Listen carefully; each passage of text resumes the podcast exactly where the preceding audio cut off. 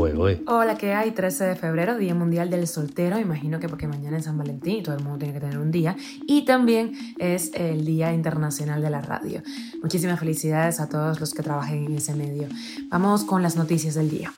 Esto es Cuba a Diario, el podcast de Diario de Cuba con las últimas noticias para los que se van conectando. Las fiscalías de Venezuela y Cuba suscriben un convenio de colaboración institucional. El presidente de México ha pedido más médicos a Díaz Canel y promete promover un movimiento en defensa del régimen. La prensa oficialista cubana dice que es difícil saber si hay una ola de feminicidios en Cuba por falta de estadísticas. Y se habla de otro asesinato de una mujer en Matanzas. El número de cubanos que han llegado a la frontera sur de Estados Unidos desciende radicalmente en lo que va de año. Esto es Cuba a Diario, el podcast noticioso de Diario de Cuba. Los fiscales de Venezuela y Cuba, Tarek William Saab y Yamila Peña Ojeda, firmaron un convenio de colaboración institucional durante un encuentro en la isla. Así lo informó este sábado el Ministerio Público venezolano. En un comunicado, citado por la agencia EFE, la institución venezolana dijo que la visita del funcionario a Cuba forma parte de la agenda de trabajo para fortalecer la cooperación entre sus despachos y los organismos judiciales de la isla y también participar en actividades culturales. Durante su visita a La Habana, el fiscal venezolano se reunió con Miguel Díaz Canel, también con el Ministerio del Ministro de Relaciones Exteriores Bruno Rodríguez y con Abel Prieto, también visitó al cantautor Silvio Rodríguez.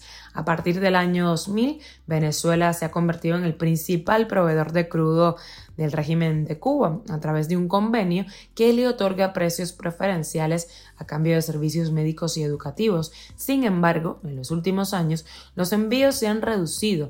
En enero pasado, por ejemplo, Caracas exportó a Estados Unidos casi el doble de combustible que su aliado político Cuba. Esto según la agencia Reuters.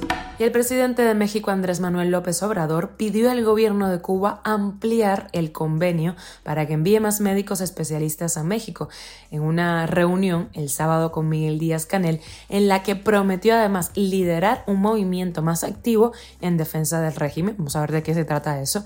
Aparte de los 610 médicos cubanos ya desplegados allí, el presidente de México quiere 100 especialistas más en medicina general integral. El gobierno de López Obrador se queja del déficit de especialistas y escaso o nulo personal sanitario en zonas aisladas del país, en zonas rurales. Sin embargo, algunos sectores de la sociedad civil mexicana y también la oposición han cuestionado el convenio con La Habana y señalan que México tiene suficientes médicos que no encuentran trabajo en medio del déficit de personal médico en Cuba, los profesionales eh, que La Habana está exportando a México reportarían a las autoridades de la isla más de un millón de euros mensualmente.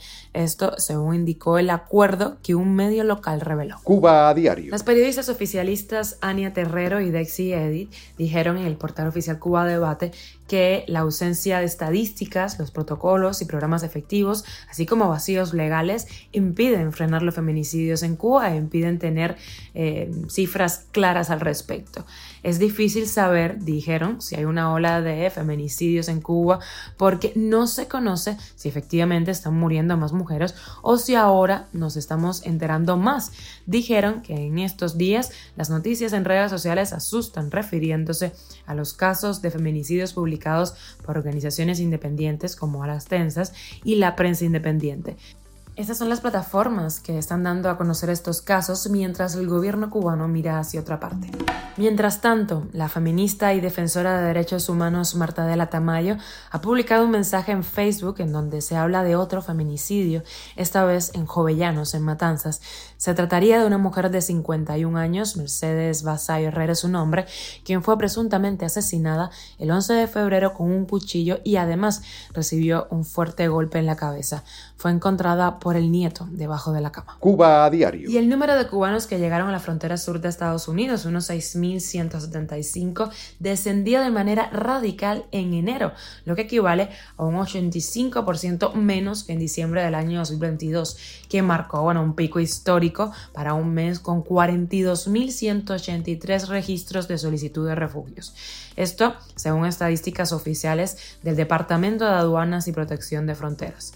México ha devuelto en las últimas horas a La Habana a 37 migrantes cubanos y ya son más de 232 en lo que va de año.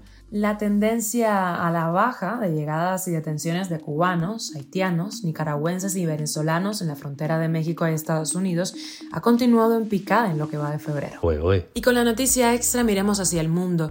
Continúan apareciendo bajo los escombros milagrosamente personas tras una semana de los terremotos en Turquía y Siria que han dejado ya casi 34.000 muertos. Esto es Cuba a Diario, el podcast noticioso de Diario de Cuba, dirigido por Wendy Lascano y producido por Raiza Fernández. Gracias por elegir Cuba a Diario para informarte. Estamos de lunes, vamos a ver qué nos depara la semana.